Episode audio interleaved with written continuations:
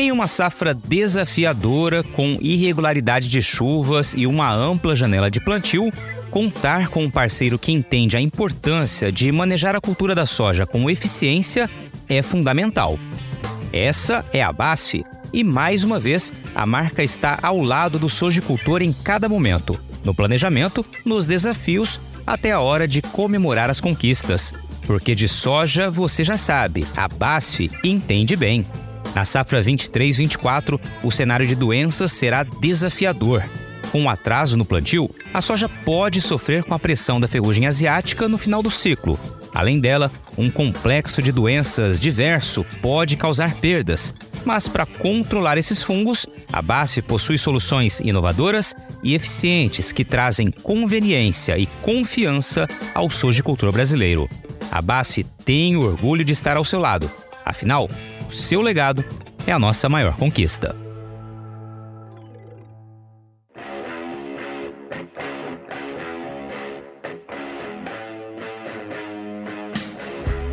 Porteira aberta, seja bem-vinda, bem-vindo ao podcast do Patrone, espaço para falar do agro com quem entende.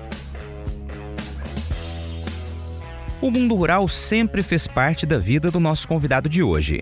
Neto e filho de produtores, ele nasceu e cresceu no campo, estudou em colégio agrícola e só foi morar na área urbana na época da universidade, quando cursou agronomia. Com um diploma nas mãos, iniciou carreira longe do seu estado de origem, o Paraná. Morou em Goiás, Tocantins e chegou a Mato Grosso, onde vive atualmente. Durante o caminho, identificou a missão que o realiza: ajudar os agricultores a produzirem mais e melhor, usando como ferramentas conhecimento técnico, a consultoria agronômica e a pesquisa agrícola. Quando enfrentou duas safras seguidas comprometidas pela seca, o Emerson Moraes aprendeu na prática o significado da palavra resiliência. Foi preciso foco e determinação para superar os reflexos da estiagem na empresa que tinha recém-inaugurado em Tocantins, com foco em assistência agronômica. Foram momentos difíceis, mas que serviram como base para consolidar a nova empreitada, que tempos depois somou forças com uma empresa de distribuição de insumos e, gradativamente, começou a ganhar escala. Em uma década, o grupo cresceu entre 30% e 35% ao ano e hoje atende direto ou indiretamente cerca de 2 mil produtores, com áreas de cultivo em Mato Grosso e no Pará. Os detalhes desta história você confere agora, no bate-papo que já vai começar.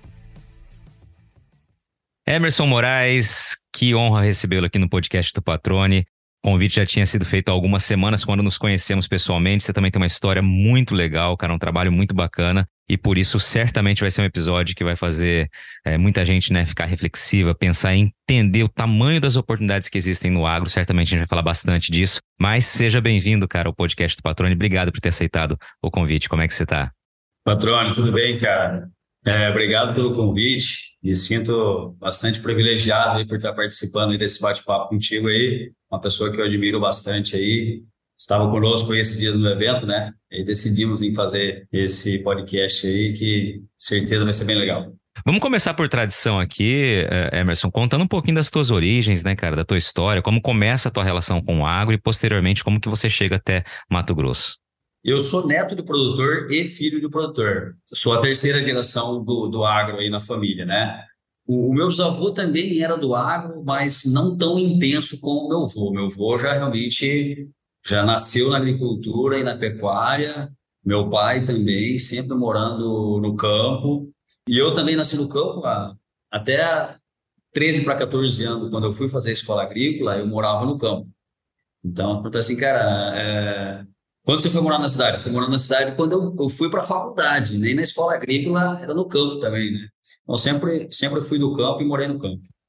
Você é de onde? Eu sou de Campina da Lagoa, no Paraná. É uma, uma cidade no oeste do Paraná, uma cidade pequena, né? Uma cidade de em torno de 17 mil habitantes. Fica entre as cidades que são maiores lá, Campo Mourão e Cascavel. Né? Então fica naquela região oeste do Paraná, uma região muito produtora ali de grãos. Uhum. E, e, a família de vocês, né? Tanto o avô quanto seus pais, eles produziam o que? Era grãos também? Qual que era a atividade que desenvolvia no campo? Então, é, eles começaram plantando algodão, Na época, o algodão era manual, então... era outra época... realidade, né? Vamos deixar outra... bem claro para quem está ouvindo aqui. Patrone, cara, eu chego a arrepiar de contar essa história, cara. Porque assim, ó, eu sou da época de, de chapear algodão, um cavalo, né? E aí depois eu lembro que meu pai comprou junto com os meus tios, né? Eles são sócios lá, é, e o meu avô, né? Claro, é, eles tinham dois cavalos que chapeavam, meu avô ia num e meu pai ia no outro, depois meu tio ia revezar. Depois eles compraram uma, um cultivador para colocar no trator, aquilo foi uma revolução, né, cara? E o algodão era plantado com bastante semente, não tinha uma, uma calibração, uma ferição perfeita da, da, plantadora, né? E depois tinha que desbastar esse algodão, cara. Tinha que ir lá e ralear esse algodão, deixar a quantidade de planta que queria. Isso era feito manualmente. Depois disso, esse algodão crescia, as pulverizações eram feitas todos postais, né? 20, né? Daí depois você adquiria um pulverizador de, de 600 litros que engatava no trator e aplicava. O algodão crescia, o algodão é uma planta herbácea, né? Ela cresce e fica também de uma árvore, né? Tinha que planta por planta que, é, arrancar o, o, ponteiro do algodão, cara, para o algodão parar de crescer, a hora que chegava a altura que, que queria que ele ficasse. Então, cara, imagina o trabalho que dava isso aí. E, e, e, eu vivi isso aí junto com meu pai, né? Eu, eu cresci nesse meio Aí depois começou a plantar soja, eu trabalhava junto com ele sempre ali, eu estudava de manhã e trabalhava à tarde, e isso sempre me empolgou muito, me cativou muito, porque minha família inteira é, é apaixonada no agro, né? E aí depois que eu, eu fui seguir a carreira aí de estudar, né, e trabalhar fora, né? Muito legal você trazer essa comparação do que é ilustrar um pouquinho do que é do que era a cultura do algodão, que hoje a gente está acostumado a ver, né? A mecanização, enfim, toda a modernidade que existe, toda a agilidade que existe no cultivo do algodão. E aí você explicou um ponto que poucas pessoas, né? As pessoas que não têm uma relação mais próxima com o campo, sabem, né? Que o algodão, se você deixar, ela vai virando uma árvore realmente. E por isso a atividade, inclusive, nos dias atuais, evidentemente, com toda a modernidade, você precisa aplicar os famosos reguladores de crescimento, né? Que vão acabar dosando aí o crescimento da planta para que ela produza conforme o esperado, né? E dê ali aquele período, aqueles meses necessários para que você possa possa fazer a colheita. Poucas pessoas eu sei que realmente sabem dessa, dessa característica da produção do algodão, né? Sim, sim. Agora, você falou ali dos cavalos utilizados para. Qual foi o termo que você usou? Nós falávamos lá no Paraná de chapear, né? Uhum. É uma chapa né, de ferro, né? E aí o cavalo, esse é, é como se fosse um cultivador, né? Uhum utilizado para limpar as entrelinhas do algodão, tirar o mato, né? Legal. Outro ponto que você trouxe aí que eu acho muito legal, você falou assim, ó, tinha que jogar muita semente para que vingasse ali aquelas que você realmente queria, né? Vamos fazer uma comparação só a título de curiosidade aqui, Emerson, de quantas jogava por metro, vamos colocar assim, aproximadamente, é claro, e quantas jogam hoje para a gente ver quando a gente fala em eficiência, em avanço do campo, também ficar bem claro para quem está nos ouvindo. Olha, é, eu te digo que nada, nada jogava cinco, seis vezes a mais do que joga hoje, cara. Era, era muita semente, era muita semente. Uhum. Que era muita planta que tinha, eu não lembro agora, porque eu, eu tinha 8, 9, 10 anos de uhum. idade nessa época aí. Claro. Mas era, era, era eu, eu, lembro que era muito, porque assim, enchia, ficava muito bonito. E aí depois iam lá, meu pai, mais um monte de gente, eu também ajudava, e tirando as plantas, e aí deixar lá 10 plantas, 8 plantas, é, é, e um metro ali, cara.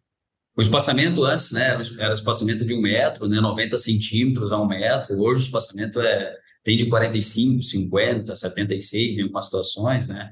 Assim, o, o algodão, cara, a soja evoluiu, mas o algodão ele evoluiu demais, demais, demais, demais.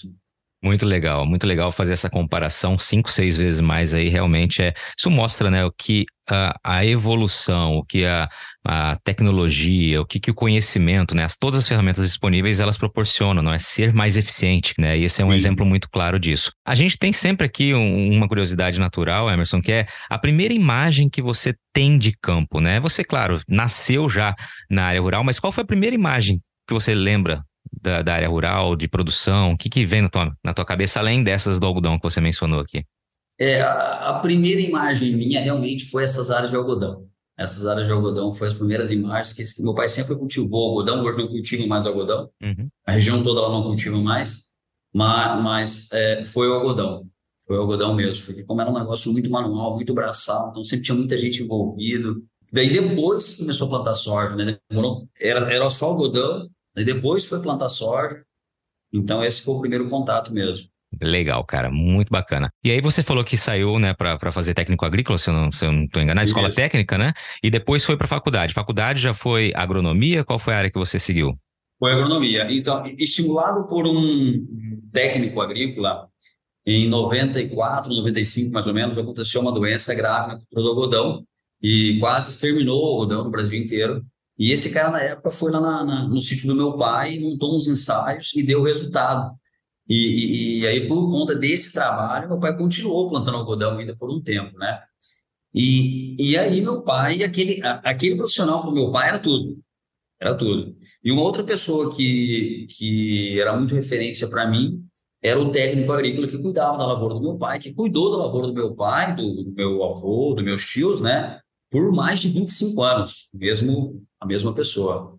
É, infelizmente, essa pessoa faleceu e foi, foi bastante triste, que era uma pessoa bastante conhecida na região, mas é, essa pessoa também uma, foi uma incentivadora. E aí, em 97, em 97 eu fui fazer escola agrícola em Campo Mourão, fiquei lá os três anos. Na sequência eu saí, tinha 17 anos para 18 anos, entrei na faculdade de agronomia, em Campo Mourão também. É, e aí eu fiquei até terminar a faculdade ali. No último ano de faculdade eu já namorava minha esposa. No último ano de faculdade ela engravidou, e aí eu tenho um filho hoje, que inclusive trabalha comigo aqui, você deve ter conhecido ele lá. Sim, sim. No nosso evento. E aí da faculdade que eu fui seguir a carreira, cara, profissional. E eu não voltei a trabalhar com a família, a família é, tinha uns sítios menores, né? E, e aí era meu pai, mais dois tios, mais o meu avô com a minha avó. Então era bastante gente para uma área menor, né? Então eu resolvi trabalhar é, para o mercado. E aí a, a, minha história criou outros caminhos que acabou que eu voltei mais trabalhar junto com a família. Esse ponto que você menciona, uh, Emerson, que é filho de produtor rural, neto de produtor rural, aí escolhe fazer agronomia, quando se forma, a gente tem sempre esses dois caminhos, né? Ou volta todo aquele conhecimento para a própria propriedade da família, né, para o laço familiar, ou realmente vai ao mercado. Sempre é um ponto de muita dúvida ali, né, quando as pessoas se formam com essas características, né? E aí você já deixou claro, né, a limitação do tamanho, né, espaço físico realmente da propriedade, ou seja, fica já limitado, não não justificava você voltar ali para a propriedade, então buscou-se o outro caminho, que é justamente ir para o mercado. Como começa a sua trajetória? É, exatamente. Eu até poderia é, é, ter ficado junto com a família, que aí a gente buscaria mais área, buscaria fazer algo a mais, né? Mas naquele momento, assim, foi tão sofrido ter feito a escola agrícola naquela época. Meu pai ficou quase uma semana na fila para conseguir vaga para mim entrar na escola agrícola, né? É, e, e, e, ainda tinha que pagar uma certa mensalidade. Depois eu fui trabalhar na escola para pagar essa mensalidade, que a gente não tinha condição para pagar isso. Depois entrando na faculdade, eu né, entrei na faculdade, e aí também foi muito sofrido, que era particular, e aí a gente fez um financiamento para pagar. E aí depois que saiu, eu falei assim, cara, é, eu preciso trabalhar fora, eu preciso fazer algo diferente aí do, do que ficar é, aqui em casa junto com, com a família. E aí eu resolvi é, ir trabalhar. E aí eu saí do, saí do Paraná e aí consegui um trabalho lá em Formosa, no Goiás. E aí eu fui lá em Formosa trabalhar, comecei a trabalhar na BASF, foi meu primeiro trabalho como assistente técnico. Estou é, fazendo um curso agora, para você ter uma ideia, e aí um dos palestrantes era meu, foi meu primeiro gestor. E hoje ele é vice-presidente da MASP do Brasil, Marcelo Batistello, o cara é um fenômeno. Que legal, cara. E aí segue, né? Aí você vai como colaborador da BASF e como segue a partir de então de Goiás, aí é. vamos tocando tua trajetória. Ah, e aí, e aí eu, eu fiquei no Goiás por três anos, Fiquei um, um tempo na Basta, ele era parceiro de um distribuidor de insumos lá, fiquei trabalhando em conjunto ali. E aí, na sequência, eu fiz uma entrevista na Monsanto, na época era Monsanto ainda, né? Passei, e aí foi até legal que o, o cara que me entrevistou e que eu passei também chamava Marcelo, foi meu segundo gestor. E aí, depois, nos 15 dias que eu tinha feito a entrevista, ele falou: Ó, oh, você passou naquela oportunidade que, que você fez a entrevista, era muito concorrido na época, era o primeiro time de desenvolvimento de mercado de soja e algodão da Monsanto, do Brasil. Tinha um time de desenvolvimento de milho e aí era o primeiro time é, de soja e algodão. E aí ele fez um convite e, e me direcionou para Porto Alegre. Ah, oportunidade para sua vaga para Porto Alegre e tal. Eu falei, perfeito, eu queria, eu queria entrar na Monsanto, né?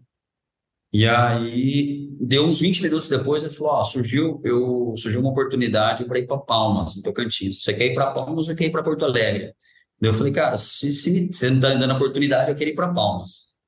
Aí ele falou, putz, mas eu precisava que você fosse para Porto Alegre, cara, porque é um mercado mais maduro lá e pela tua experiência vai ajudar mais lá. Eu falei, você me deu oportunidade, né? Aí ele falou, tá, então tá bom. Aí ficou por isso aí. Daqui a pouco ele me liga de novo falou, cara, surgiu uma outra oportunidade, você ir para Campo Grande. Você quer Campo Grande ou Palmas? Eu falei, de novo, eu quero ir para Palmas. Ele falou, então me dê justificativa por que você quer tanto ir para Palmas. Como eu tinha feito entrevista, tinha estudado o que era o negócio, é, que era proporcionar as variedades de soja, melhorar a penetração da tecnologia IR na época, eu falei para ele, eu falei, Marcelo, o norte, o nordeste inteiro, tem uma penetração baixa de tecnologia, é, as variedades não são tão difundidas, e lá no sul totalmente diferente, lá já já está bem mais avançado. Então, eu creio que eu, eu indo para Palmas do Tocantins, eu vou conseguir mostrar muito mais o meu trabalho, se desenvolver muito mais. E outra, lá tem um monte de gente do Paraná, um monte de produtor do Paraná, eu também sou do Paraná, conheço o sistema cooperativista dos caras, vai dar certo, vamos para lá. Aí ele falou, não, me convenceu, é, Palmas é seu. Aí tá bom, é, é, ficou acertado para mim para Palmas. Aí a gente foi para uma reunião em São Paulo, chegou lá, aí ele começou pelo Rio Grande do Sul, ó, quem vai ficar aqui no Rio Grande do Sul é fulano de tal, Santa Catarina é outro, Paraná é outro, foi subindo. Sobrou todos os estados lá do, do Nortão, né? Assim, ó, aqui é do Cerrado, né? Falou assim, aqui agora, é, morando em Palmas, vai ficar o Emerson, só que ele vai ficar responsável pelo Tocantins, o Maranhão, o Piauí e o Pará. Eu falei, nossa! eu falei, beleza. Agora eu entendi porque que você queria que eu fosse para outro lugar. Eu falei, mas tá bom, tá bom. É, me sinto privilegiado por, por ser o responsável técnico desses, de todos esses estados. E aí fui para lá, fui morar em Palmas, e eu ficava, tinha mês que eu ficava 20 dias fora de casa, 25 dias fora de casa. É, meu primeiro filho nasceu em, nasceu em Campo Mourão, no Paraná, e aí a minha esposa já estava grávida. É, e aí meu segundo filho nasceu lá em, lá em Palmas. E aí foi trabalhando, cara, foi trabalhando. Eram 10 pessoas que tinham sido contratadas para fazer esse serviço. Desses 10, três teve promoção no próximo ano, e dentre esses três eu estava junto. É, me transferiram de lá para Luiz Eduardo Magalhães, no Bahia. Uhum. E aí eu fui transferido para lá, Fiquei mais um período na, na, na Monsanto, houve várias mudanças, troca de presidente, diretores e tudo mais. E aí, pelo caminhar da situação, resolvi me desligar e ir para uma outra empresa, que, era que é uma empresa também de sementes e desenvolvimento, que na época era Sementes Aurora, né, do, do meu amigo Heinz Kutz. E aí eu fui trabalhar lá, fazer toda estruturar todo o time de campo aí, ajudar na, na fazenda, por uma cultura específica, que era soja. Antes eu já estava trabalhando com algodão e soja. Quando eu fui para a Bahia, comecei a trabalhar com algodão, soja, milho, com todas as marcas que a Monsanto tinha, e Randap. E lá eu fiquei exclusivo soja. E aí eu fui para lá, aí comecei trabalhando na Bahia, Maranhão, Piauí, Tocantins e Pará.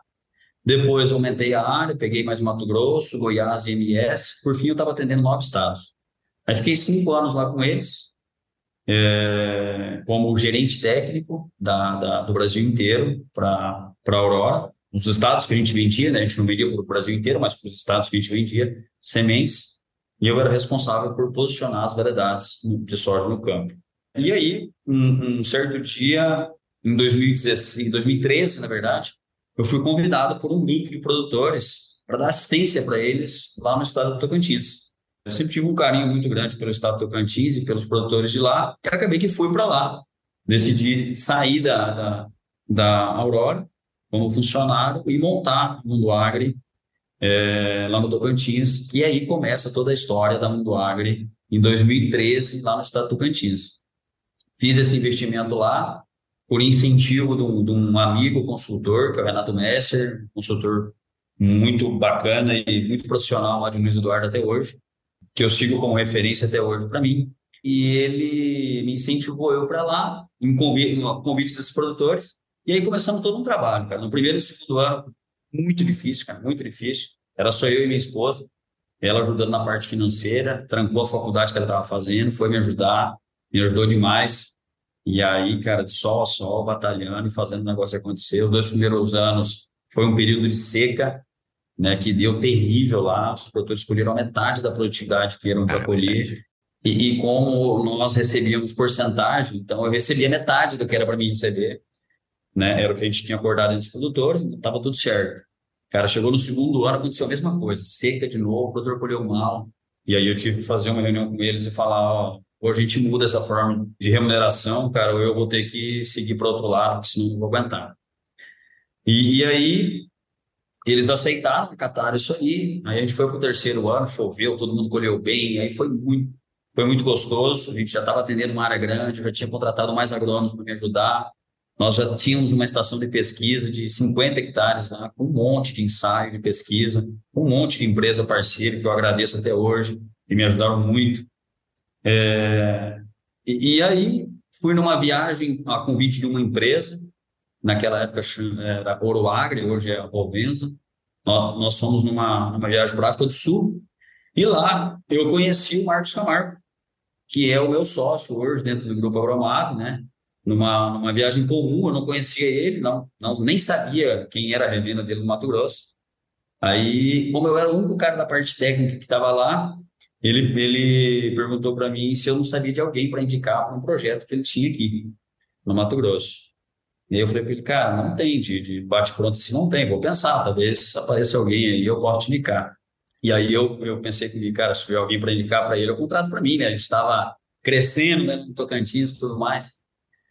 E aí, só que daí, cara, bateu um negócio na minha cabeça, eu falei, cara, voltei nele um dia lá, que a gente se encontrou de novo, falei, Marcos, é, não tem ninguém para te indicar, cara, mas daqui a pouco dá para a gente fazer alguma coisa em conjunto. Eu já tenho uma certa expertise aí na parte de consultoria e pesquisa, você já trabalha lá com agricultura de precisão e tem laboratório e tal. Daqui a pouco a gente pode fazer alguma coisa junto. Ele falou, cara, quem sabe? Só que eu precisaria de alguém para morar lá em Sorriso e tal. Eu falei, putz, aí é difícil, né, cara? Tô, tô em Palmas, agora que o negócio está indo bem, né? E aí ficou assim, cara. É... Se encontramos no aeroporto de volta, em São Paulo. Ele falou: ah, daqui uns 30 dias vai lá no Mato Grosso e conhece nossa estrutura lá. Daí a gente vê o que a gente pode fazer junto. Eu falei: tá bom. Deu os 30 dias, eu tinha até esquecido. Ele mandou mensagem: falou: tem como você vir em tal data? Eu já organizo a passagem aqui. Então, eu falei: não, é, traz sua esposa, traz sua esposa junto.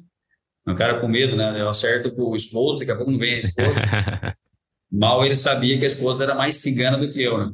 E aí a gente, a gente veio para o Mato Grosso, conhecemos toda a história magnífica de construção né, que o Marcos tinha aqui, né, e tem até hoje com o Agromave. E aí, uma semana que a gente ficou aqui, no último dia, a gente apertou a mão e fizemos uma fusão entre a Mundo Agri e uma empresa que tinha dentro do grupo que chamava Plantec. E aí nós iniciamos os trabalhos de Mundo Agri aqui no Mato Grosso. Legal, cara. Daqui a pouquinho a gente vai falar mais dessa outra parte da história, mas acho que tem um, vários pontos legais que você trouxe ao longo dessa sua narrativa, Emerson. É, primeiro, vou tentar recapitular alguns aqui. A importância de estar bem preparado nas entrevistas e conhecer aonde você está e onde você quer chegar para poder tomar as decisões pautado no Sim. teu feeling, né? Então você é esse exemplo de poder escolher o sul do país e voltar, né, para perto da família de vocês, ou buscar um desafio novo mais ao norte do país, né? E você não pensou duas vezes e defendeu essa sua ideia. Então isso realmente mostra o quanto é importante estar né, antenado a todas as possibilidades para poder fazer a, a melhor tomada de decisão. Acho que isso é fantástico, né? Ficou muito claro isso. É, isso eu aprendi, cara. Assim, ó, é, as áreas de, de fronteiras de crescimento necessitam muito mais de profissionais qualificados ou em qualificação tá? Porque realmente é uma área de crescimento. E eu sempre quis crescer, eu sempre quis estar entre os melhores. Então, cara, no sul eu ia ser mais um. No norte, no cerrado, nas áreas de fronteira, eu poderia ser algo a mais, ser alguém diferente, foi isso que eu fiz. É, exatamente, cara. Você disse tudo, né? tem a oportunidade e percebe a oportunidade de crescer junto, né? E fazer a região crescer, que eu acho que também está imbuído nessa, nesse, nesse desafio pessoal. Na sequência, é enxergar também uma nova possibilidade, né? O convite dos grupos, do grupo de agricultores, depois de você ter mudado de uma empresa para outra. E aí você ter que aplicar algo que todo mundo costuma dizer, né, que é difícil você colocar em prática, né, que é a tal da resiliência, né, você realmente é não baixar a cabeça diante dos desafios, ainda mais quando a gente fala de dois anos seguidos, duas safras seguidas de frustração e quem depende né, de um percentual né, da, daquela safra, como foi mais ou menos o acordado por você, sente né, o tamanho do peso que é uma, uma safra frustrada. Duas, então, realmente é muito difícil. E aí, continuar olhando para diante, porque no ano seguinte a chuva vem, né? Então, é realmente são pontos aí que vale a pena sempre a gente destacar. E mais adiante, claro, essa possibilidade de encontrar as oportunidades e vir tornar uh, possível uma, uma fusão, né? Acho que é um, muito do resultado de estar atento e realmente focado naquilo que está fazendo, né, cara? Acho que é mais ou menos por aí, né? É, Patrone, cara, esse segundo ano do Tocantins foi muito difícil, cara. Muito difícil. Uma hora a gente pode contar um pouco mais sobre essa história aí, que eu, eu creio que a gente não vai ter tempo agora. Cara, é, foi de muitas das vezes andar com de 60, 70 km por hora numa estrada que podia andar a 110, só para o carro fazer uma média melhor porque não ia ter condição de pagar o combustível no final do mês. Andar um pouco, um pouco mais organizado para sempre almoçar e jantar nas fazendas, para não poder, para não precisar almoçar em restaurante, porque tinha que guardar o dinheiro para fazer outras coisas. Em casa era proibido comprar outra coisa a não ser remédio e comida. Era proibido, porque como a gente recebia uma vez só no ano, a gente tinha que segurar esse dinheiro para passar o ano inteiro. E como aquele primeiro ano tinha sido difícil e o segundo estava entrando numa dificuldade, de, de, é, de, clima, e a gente sabia que ia ter dificuldade de receber de novo os produtores, todos pagaram, só que pagaram uma porcentagem menor porque deu seca, né? É, é, então, cara, não foi fácil. Então, o, o querer realmente que o negócio desse certo, eu sempre carreguei uma frase comigo que é vai dar certo, cara. Vai dar certo. Palavra tem força. É, e se o cara seguir aí com o objetivo positivamente, trabalhando certinho, com honestidade, o cara vai longe. E esses anos, né, de, de, dificuldades, eles são sempre anos de aprendizado também, né? O que, que você guarda dessa época hoje, numa outra condição, né, inclusive financeira? O que, que guarda dessa época? O que, que fica desse, desse, dessa experiência, Emerson? É, a experiência que fica é, é assim, Patrone, cara, é, é, acredita. Acredita, se dedica, porque o cara lá de cima não dorme, cara. Alguém tá vendo o teu esforço. Uma hora as coisas viram, o jogo vira e você vai estar muito mais forte, com a pele muito mais grossa para aguentar a seca, para aguentar a chuva, o frio e vai dar certo. Investir em sementes de alta qualidade é fundamental para o sucesso de uma lavoura, né? Quando este investimento é planejado com antecedência, então o resultado é ainda melhor.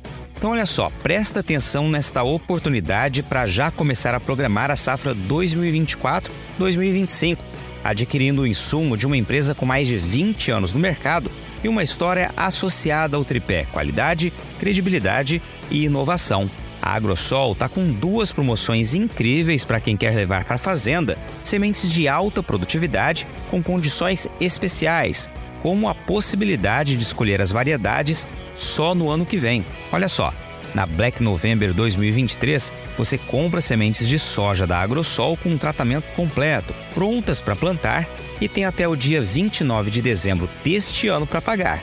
A campanha também vale para sementes de milho da Crivos.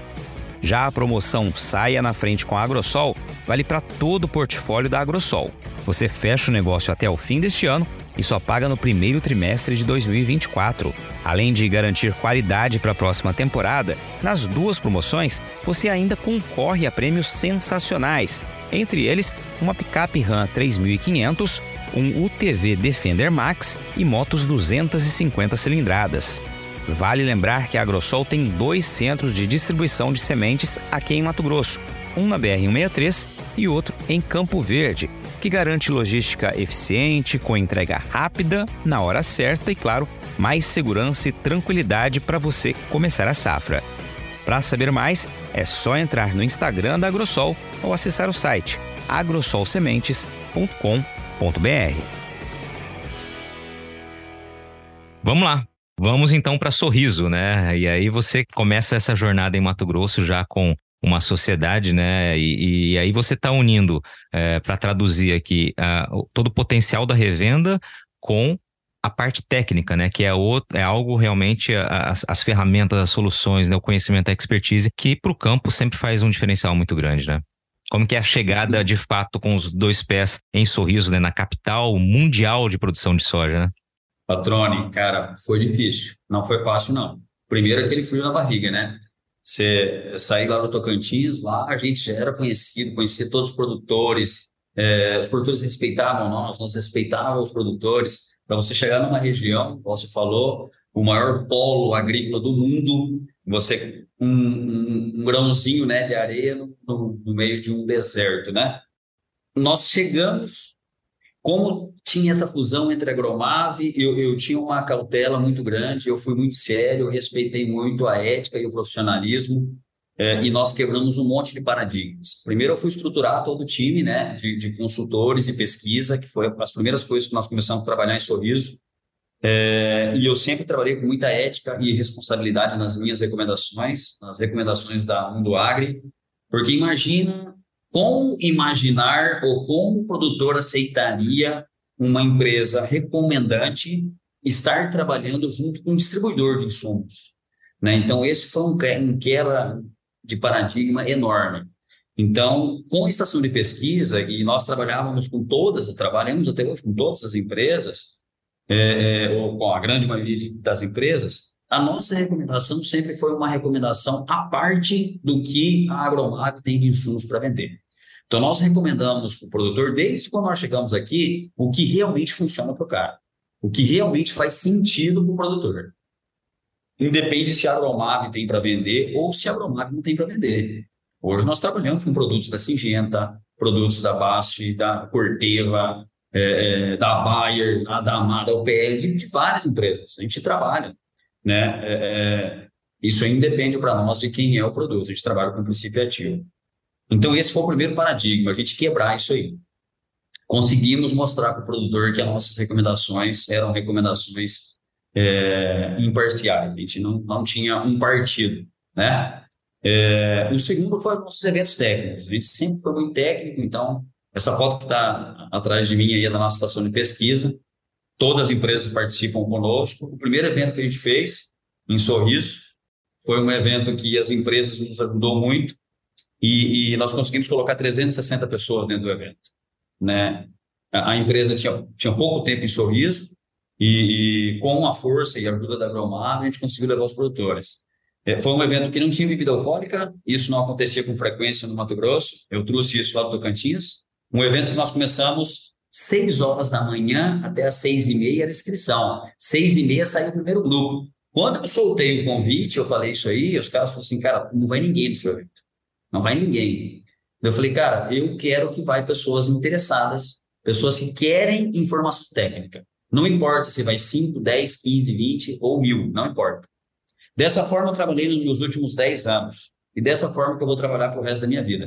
Então, eu quero que, que estejam comigo pessoas que têm interesse. E eu, na maior sinceridade e honestidade do mundo, vou levar a informação mais verdadeira para ele. Cara, e aí deu certo. Foram pessoas interessadas. Cinco e meia da manhã tinha produtor lá no campo. Porque daí os caras iam, já viam as parcelas ali, oito e meia, nove e meia, dez e meia, acabava os grupos ali, o cara já ia embora trabalhar. Era isso que o cara queria, e eu já tinha vivido isso antes. No segundo ano, o evento foi para 450 pessoas. No terceiro ano, mais de 500 pessoas. No último evento que a gente fez, antes da pandemia, é, teve mais de 700 pessoas participando do nosso evento aqui, que era um evento é, era, um evento, era um evento bastante técnico de campo, né? E aí veio a pandemia, infelizmente a gente teve que ficar parado dois anos, né?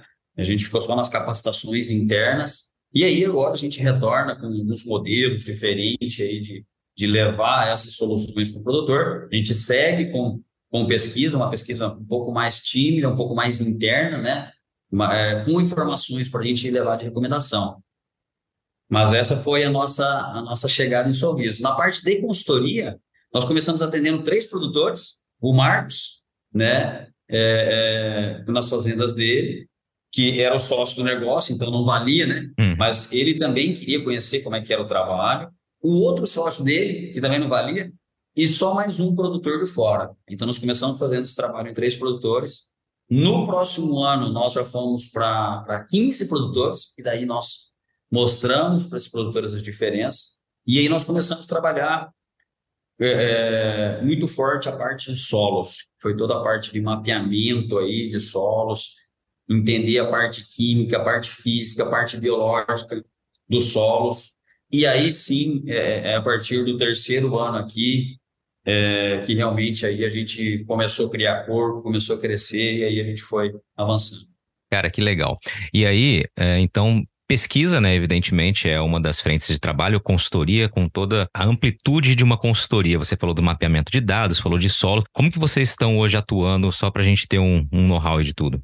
Bom, é, hoje, Patrone, nós trabalhamos com todos os serviços agronômicos que o produtor precisa dentro da fazenda dele, nós conseguimos executar. Nós começamos com solos, então todo o mapeamento da parte química, física e biológica é, nós conseguimos fazer, incluindo carbono. Nós temos um projeto muito grande de carbono, de mapeamento de carbono e quantificação de carbono. Para a parte de, de, de, de, aplicadores e plantadoras, nós conseguimos fazer toda a parte de aferição desses equipamentos para os produtores. Nós fazemos toda a parte de assistência técnica, né, semanalmente, com visitas semanais para o produtor. Nós temos todo um trabalho é, de recomendação, né, então a gente consegue fazer os planejamentos, planejamento fúngico, planejamento de cultivares de soja, híbridos de milho, de, de produtos biológicos, sabe? Eu tenho um plano de nematóide aqui, vocês conseguem fazer um planejamento para a gente manejar esse nematóide? Sim, a gente consegue fazer. A gente trabalha com telemetria em máquinas. Agora, a gente adquiriu é, drones e também aeronave para fazer aplicações é, é, georreferenciadas, então a gente vai conseguir fazer aplicações localizadas para a gente ser mais assertivo possível e não sair aplicando defensivo aí a torta e direita. Então, com os mapas que nós fazemos de, de solos é, e de plantas, nós conseguimos identificar realmente na onde está a, a, problemática e aí lá naquele alvo e fazer uma aplicação específica naquele alvo. Né? Então, hoje, resumindo, é dessa forma que nós estamos trabalhando com os produtores. Muito legal, cara. E aí, para ter um pouco do teu ponto de vista aqui, Emerson. Uh, vou pegar, pelo exemplo, a foto que você está né, mencionando aí. O pessoal, evidentemente, não está vendo, mas é um campo de pesquisa atrás com várias estações de trabalho. Né? Eu queria que você falasse sobre o papel da pesquisa hoje numa agricultura que cada vez mais errar é realmente jogar contra, né? Ou seja, não permite o erro, não há espaço mais para equívoco, não há espaço para mesmice, é sempre preciso buscar inovar. Eu queria que você falasse um pouquinho do papel que a pesquisa tem. Patrone, pesquisa, eu sou um cara apaixonado em pesquisa, apaixonado em dados, em números. Sem a pesquisa hoje, nós não tínhamos avançado o que a gente avançou no, no Brasil e, e, se tornamos uma referência mundial nas grandes culturas, né, é, nos grãos, em hortifruti, em tudo, de modo geral, em tudo. Então, assim, a pesquisa tem um papel fundamental, fundamental mesmo, de coração. As pesquisas sérias, né? Tem, tem pesquisa de todo tipo, né? Mas de uma, de uma grande uma grande parte da pesquisa que nós temos no Brasil hoje, que é uma pesquisa séria, foi responsável por trazer nós até aqui, por sermos tão eficientes como nós somos hoje e referência que nós somos hoje. Então, a, a pesquisa privada, principalmente, e a pública ajudou muito é, a gente chegar onde a gente chegou, e eu não tenho dúvida nenhuma que vai, cada dia mais, levar nós no futuro muito mais brilhante do que nós estamos hoje. Então, eu acredito muito na nossa pesquisa. Quando você fala pesquisa séria, aí vou me colocar numa posição de produtor rural. Como eu faço para saber se aquele apontamento é de uma pesquisa séria, como você colocou aí? É, excelente pergunta. Eu vou englobar tá? pesquisas e pesquisadores. Toda vez que você ouve uma pesquisa ou um pesquisador falando demais de um produto só, de uma empresa só, uma tendência, é, isso aí é, é, é complicado. Tá? Existem produtos bons de várias empresas, existem manejos que dá para a gente fazer ajustando aqueles determinados produtos. Pode falar de, de, de, uma determinada empresa? Pode, as empresas investem bilhões hoje para desenvolver um produto, né? Então, certamente esse produto é muito bom. Então, quando o produto é bom, inclusive eu, eu falo bastante daquele produto quando ele é bom. Mas é, é, é só um alerta para o produtor. Cuidado para aquele cara que fica muito, muito vai em uma só, muito vai em um produto só é, uma tendência muito forte daquilo. Né? Então, existem várias empresas, vários produtos que dá para a gente trabalhar de um modo geral aí, é, sem tendência. O manejo agronômico, a inteligência agronômica, para errar menos, existem várias formas que a gente consegue, a gente consegue fazer. E existem várias empresas sérias aí, mas tem algumas que judia bastante do produtor. É, o que complica, patrônio, quando começa a envolver muito dinheiro, cara, aí as empresas acabam com uma tendência de muito para pensar no dinheiro, no financeiro, no, e, e, acaba esquecendo um pouco do produtor, esquecendo um pouco da agronomia e levando um negócio sério para o produtor. Isso é bastante importante, essa, esse ponto que você trouxe. Maravilha, cara. É, de, do tamanho da área de pesquisa de vocês, como é que vocês estão trabalhando? Quantos hectares vocês possuem hoje para esse trabalho? Nós trabalhamos assim, nós temos 17 regiões onde nós temos os ensaios de cultivar de soja e de milho para posicionamento.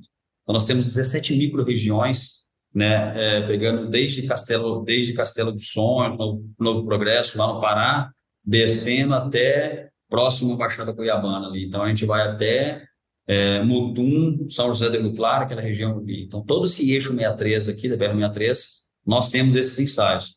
E fora isso, nós temos uma estação em Sorriso, né, de 50 hectares, onde a gente faz os testes daí com biológicos, químicos, é, é, nutrição, fisiologia, nematóides, né, e também posicionamento de e híbridos, que, que são ensaios que a gente pode replicar para as outras áreas sem precisar fazer ensaios locais.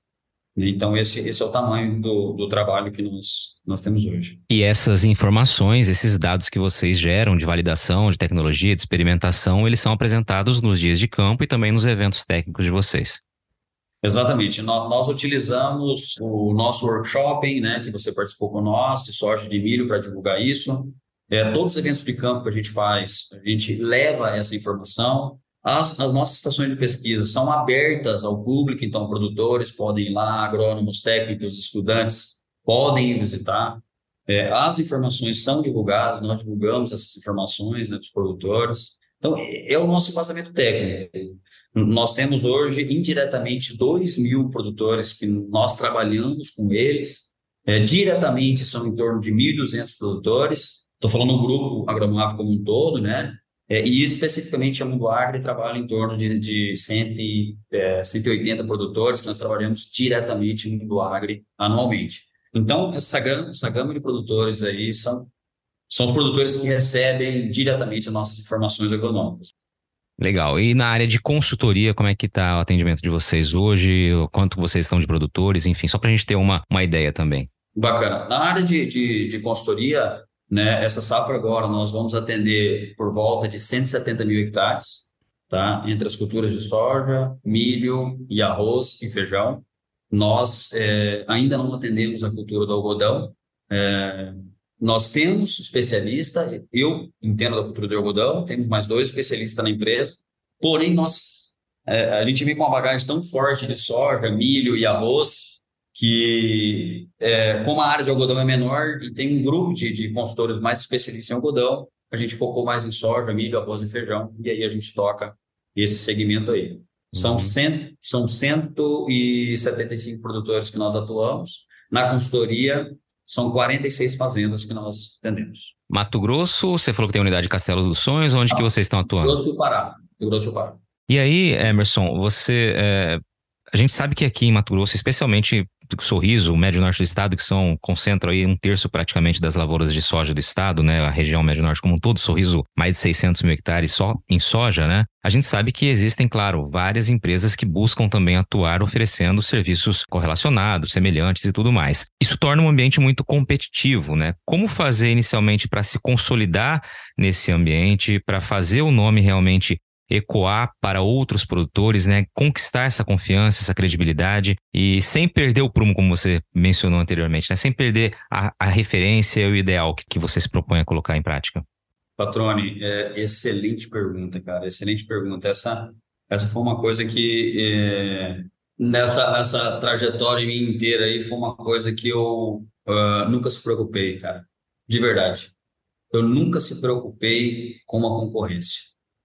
É, eu sempre foquei para dentro de casa para entregar o melhor que o produtor merecia. Então, nós, nós trabalhamos, o nosso slogan é, é, é trabalhar com excelência para o produtor. É, então, todo o serviço que nós trabalhamos, nós buscamos trabalhar com excelência, respeitando o produtor, que é o cara responsável por pagar nós por um serviço que ele contrata. Ah, Emerson, você não tem concorrente? Cara, tem um monte de empresa que faz vários serviços que nós fazemos. Cada um de uma forma. É, como nós trabalhamos com serviço, patrão, e vai muito de confiança, só para você ter uma ideia, nós temos mais de 98% de recompra dos serviços que nós atendemos no produtor. Nós já, já, já entregamos mais de um milhão de hectares com serviço agronômico. São mais de 400 produtores que têm ação direta com, com o serviço da Mundo Agro. Nós buscamos diariamente ser excelente naquilo que nós, nós fazemos. Então, nós temos é, treinamentos com frequência, nós temos reunião com frequência. Eu não aceito nada diferente do que o excelente é, com as nossas equipes. E, e até assim, ó, nós temos 46 pessoas trabalhando diretamente na área técnica da Mundo Agro. Para atender a área que nós atendemos hoje, nós poderíamos estar fazendo o dobro de área. Eu vejo empresas de consultoria que tem 5, 6 pessoas que atendem o dobro de área que nós atendemos.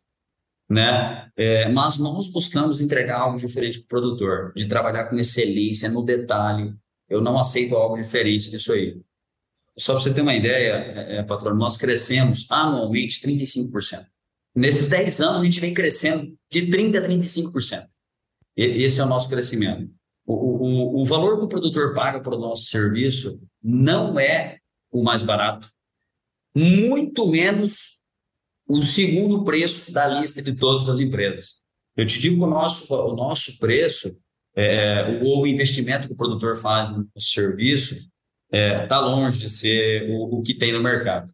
Né? Mas nós buscamos entregar algo mais para o produtor. E essa é uma coisa que eu aprendi também. O produtor ele não está preocupado no que ele está pagando, ele está preocupado no que ele está recebendo. Eu estou recebendo, no mínimo, aquilo que eu contratei, então nós procuramos trabalhar sempre dessa forma. E aí acaba que, cara, como que eu consigo é, mensurar ou ver o que uma concorrência está fazendo para mim tentar fazer melhor ou não? Claro que eu também não sou inocente de uma certa empresa estar tá fazendo um negócio lá maravilhoso, eu não copiar aquilo, não querer fazer algo parecido. Isso acontece. As empresas fazem isso conosco, a gente também faz isso com, com outras empresas. Mas é, é a particularidade nossa é, é, cuidar com carinho o produtor. E esse cara aí ele tem que estar muito bem atendido. Quem tem que gostar de nós ou não é o produtor. Esse é o cara. Se outras empresas vão gostar ou não, para mim não importa. Tá? Então eu, eu trabalho muito focado no produtor. Feedback com frequência desse cara, como está o nosso trabalho, que precisa mudar, aonde eu preciso ajeitar, saindo fora do trilho, é, é que a gente precisa voltar no trilho. Então, essa é uma preocupação que a gente tem diariamente com o produtor. Cara, excelente você trazer essa maneira de enxergar e concordo plenamente com o que você disse, né? O foco tem que estar tá no teu cliente ou naquela pessoa que você está atendendo, se não quiser utilizar a palavra, a palavra cliente, né, para definir uma porta aberta, né, uma porteira de fazenda aberta, a gente sabe a dificuldade que é, especialmente você que vivenciou isso, né, chegar numa cidade já com tanta gente trabalhando, né, atuando no, como sorriso, né, que você mencionou logo no início das suas respostas sobre essa mudança para o Mato Grosso, e você sabe o valor que tem você conseguir espaço, né, numa propriedade rural, conquistar aquela Não. credibilidade e aí o efeito que vai produzindo isso, né? Agora, a partir do momento que as portas se fecham por algum motivo equivocado, né? Realmente é um problema muito sério a ser administrado. Então, o foco tem que estar, tá, de fato, na excelência aquilo que vocês propõem a fazer. Concordo plenamente contigo, cara. É, é, não foi fácil chegar aqui, cara, tinha empresas aqui com 30 anos de mercado, 35 anos de mercado, cara. Chegou aqui junto com os produtores. São amigos de dentro da casa dos produtores né? E aí é, eu, eu estudei um pouco, tá? Não vou te mentir, eu estudei um pouco o que eles estavam fazendo, é, de que forma que eles estavam executando para com os produtores. Nós per perguntamos com muita frequência para o produtor de que forma que ele quer ser atendido, e como nós trabalhamos personalizado, cara, é a mesma coisa de você ir no salão cortar teu cabelo. Você vai chegar lá, o cara já vai meter tesouro no seu cabelo sem perguntar para você como que você quer aquele corte de cabelo. Mesmo o cara sendo um especialista em corte de cabelos, o cara vai te perguntar como que você quer que corte o seu cabelo. Então, essa é uma forma que nós fazemos com o produtor. Cara, hoje nós temos a melhor plataforma de agricultura de precisão. Nós executamos o melhor serviço que eu conheço no Brasil inteiro. E nós perguntamos para o produtor, quando a gente vai fazer uma recomendação, a gente pergunta para ele de que forma que você quer que nós conduzimos o negócio. De que forma que você quer que nós se organizamos aqui. Nós perguntamos para ele. Então, eu acho que esse, esse, essa parceria foi dando certo. Só para você ter uma ideia, Patrone, nós não temos vendedores. A Mundo Agro não tem vendedor. Quem é o, o, cara que faz as nossas, nossas vendas, né, ou assim, nossa divulgação, são os produtores.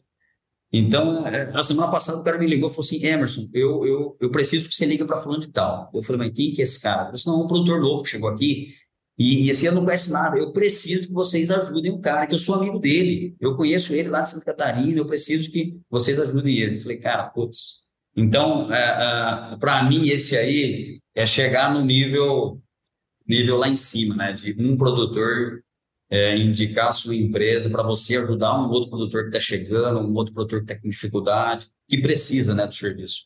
Excelente, cara. Muito bom, muito bom mesmo. Só para trazer assuntos atuais aqui desse momento que a gente está vivendo, Emerson, a safra, evidentemente, né, vive um momento muito desafiador, né? Uma safra que está sendo marcada pela seca, pela má distribuição de chuvas, né? Por replantio, enfim muita dificuldade, isso, claro, vai produzir um efeito cascata, né? Não só no desempenho da, da safra de soja, como também na segunda safra de algodão e também de milho, principalmente, que tende a ter a janela né, encurtada e uma redução, inclusive, de investimento. Como isso reflete na maneira como vocês estão enxergando, de que maneira a expertise de vocês pode ajudar o produtor né, a enfrentar esse desafio que ele tem pela frente? Patrone, excepcional pergunta, cara. Eu fui convidado semana passada para atender um grupo de produtores de 110 mil hectares no Pará. É, que eles estão extremamente preocupados, o plantio deles estão atrasado, é, eles não plantaram ainda, plantaram pouca área, e eles pediram dois dias de, de palestras e discussões com eles lá para ver o que, que eles poderiam fazer para minimizar essa, esse estresse que a gente está passando agora. E, e essa é uma coisa, cara, que esses 10 anos aí de mundo agro, esses 20 anos que eu tenho de formado aí, eu sempre trabalhei e sempre gostei muito de trabalhar, que foi o solo. É, e essa é uma pergunta que, que a gente tem que se fazer, né? Como eu poderia ter me preparado melhor para esse intempério? E aí eu fui fazer uma reflexão e um estudo, eu comecei a ver, e, e assim, é, patrão, um ano a gente vai ter um ninho, no outro ano a gente vai ter laninha. Então, num ano a gente vai ter excesso de chuva e num ano a gente vai ter seca. E isso vai ser o resto da nossa vida. Porque um ano o Oceano Pacífico está mais quente e num ano o Oceano Pacífico está mais frio. Isso é a natureza. É a natureza. E vai acontecer isso aí até a gente falecer, até a gente morrer. Então, a, a, a reflexão para o produtor é como se preparar para uma adversidade. Como se preparar para um estresse hídrico com excesso de chuva ou com falta de chuva, que, que no final das contas os dois os dois têm, têm problemática, né?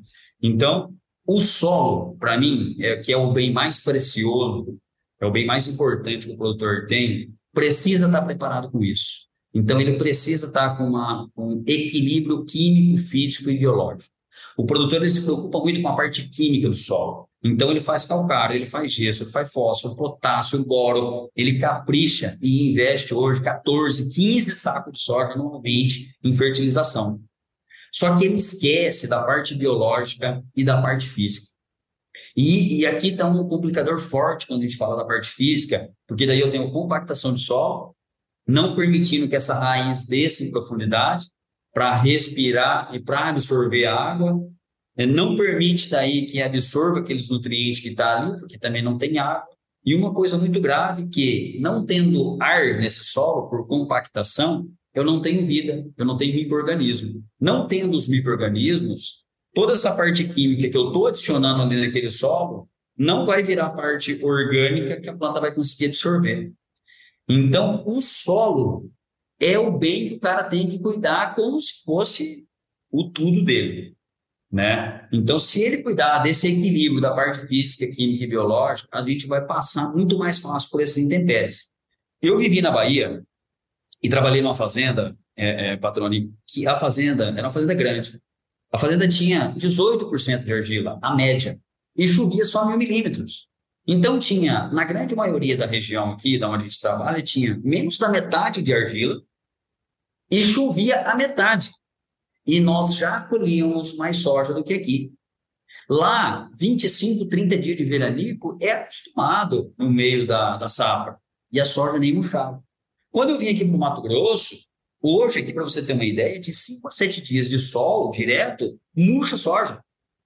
A soja sente, já tem perda de produtividade.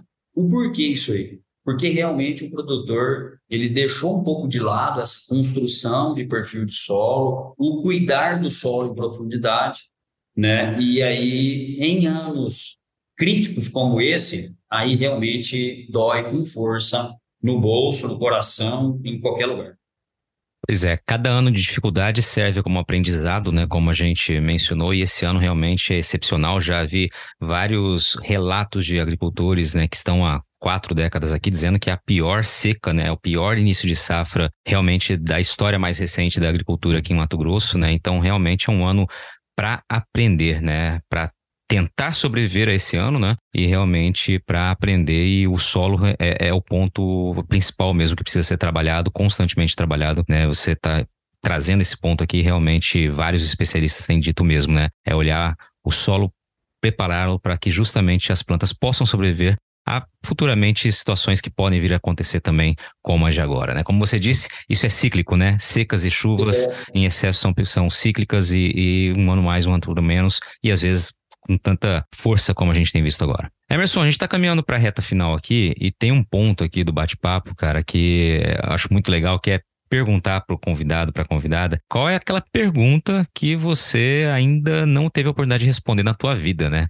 Algo que você gostaria é. de, de dizer, de responder, mas não lhe fizeram essa pergunta ainda. Esse é o momento para que você divida esse anseio, essa vontade com a gente. Pergunta difícil, hein? Essa é de um milhão de dólares, vamos lá. Essa, é Essa tá valendo mais que chuva. É, tá, talvez, talvez uma pergunta, eu não gosto muito dessa palavra, nem, nem talvez, nem acho, mas é, uma pergunta seria é, aonde, aonde você quer chegar, né? É, respondendo essa pergunta, cara, eu, eu, eu, eu, penso sempre comigo, eu, é, não que a gente sempre vai ter um limite, né? A gente sempre vai ter, ter que dar uma freada ou colocar o pé na embreagem, né? Para dar uma, uma segurada. Mas enquanto eu tiver força e energia, eu quero, eu quero continuar fazendo algo para ajudar o produtor a produzir mais e melhor. Então isso, isso é o que eu quero, eu quero seguir. Então essa era uma pergunta que seria legal de responder. Maravilha, então, Emerson. Então, com pergunta feita e já respondida, né? É olhar adiante, buscando sempre estar ajudando o produtor. Cara, te agradeço demais pelo bate-papo aqui. Foi muito bacana ouvir um pouco mais, né? Conhecer um pouco mais da tua, da tua trajetória, né? Te conheci pessoalmente, como a gente mencionou há pouco tempo, né? Mas já sou um dos admiradores aí da tua trajetória, do trabalho que você desenvolve junto com toda a equipe aí. Parabéns e obrigado por ter dedicado esse tempo a gente aqui. Patrone, muito obrigado, cara. Obrigado de coração mesmo por ter a oportunidade de contar um pouquinho da nossa história, né? É, para inúmeras pessoas que vão estar ouvindo nós aí no, no, dia a dia aí. Parabéns, né, por, por fazer isso. Parabéns mesmo, já, já ouvi teu, teu podcast aí. E agora vou seguir cada dia mais e divulgar isso aí para muito, muito mais pessoas aí. E aí, gostou do bate-papo? Então dá aquela força e compartilha essa entrevista com os seus contatos. E olha, aproveita para mandar aquele feedback dizendo o que você está achando do podcast do Patrone. Pode criticar, elogiar, sugerir temas e pessoas para dividir boas histórias aqui nos próximos episódios. É só enviar uma mensagem lá no Instagram para @luispatrone que a gente troca uma ideia, viu? Então, gente, sucesso da porteira para dentro, força e fé da porteira para fora e vamos que vamos. Você ouviu o podcast do Patrone, agroinformação com quem entende.